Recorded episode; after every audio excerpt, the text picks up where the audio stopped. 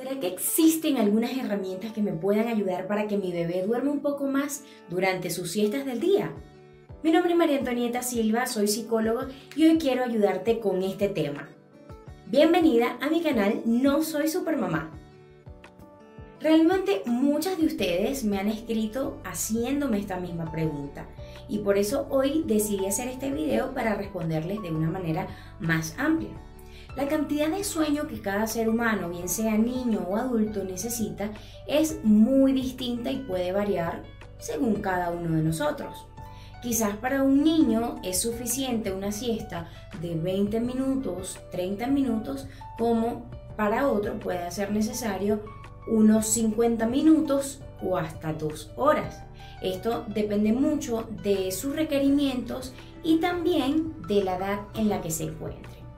Sí hay algunas herramientas que nos pueden ayudar muchísimo para mejorar eh, o alargar este tiempo de siesta. Sin embargo, como les digo, esto dependerá mucho de cada niño. Lo importante es que tú veas que al despertar tu bebé se encuentra tranquilo, relajado, descansado y no se encuentre irritable, molesto o con signos de cansancio.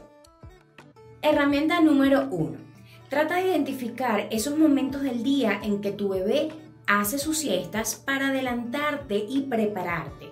No esperes que tu bebé esté sobrecansado y sobreagitado, sobreestimulado para que eh, te vayas a acompañarlo a su cama.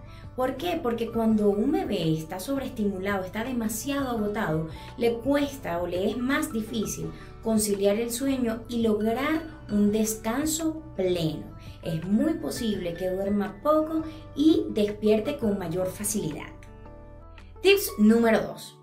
Evita que tus hijos sean expuestos ante televisores, tablets y teléfonos una o dos horas antes de ir a dormir, bien sea durante el día o la noche. ¿Por qué? Porque estos elementos pueden ayudar a la producción de cortisol, que es una hormona que los mantendrá estimulados, alertas, ocasionando o impidiendo, mejor dicho, que tengan un descanso reparador y duradero.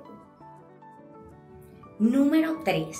En la medida de lo posible trata de mantener controlados los factores ambientales como luz, es decir, tratar de que incluso en las siestas haya una ausencia de luz lo más que se pueda.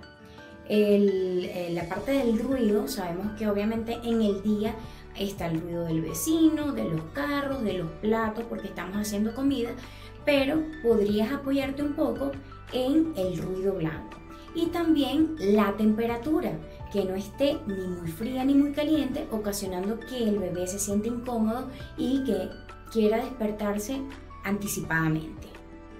Espero que estas tres herramientas que les he mencionado se conviertan en nuestras máximas aliadas para lograr que nuestros hijos tengan un mejor descanso en sus siestas diurnas, lo que a su vez nos proporcionará un mejor descanso durante la noche.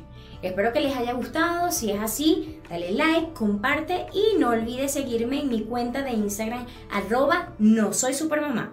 Hasta la próxima.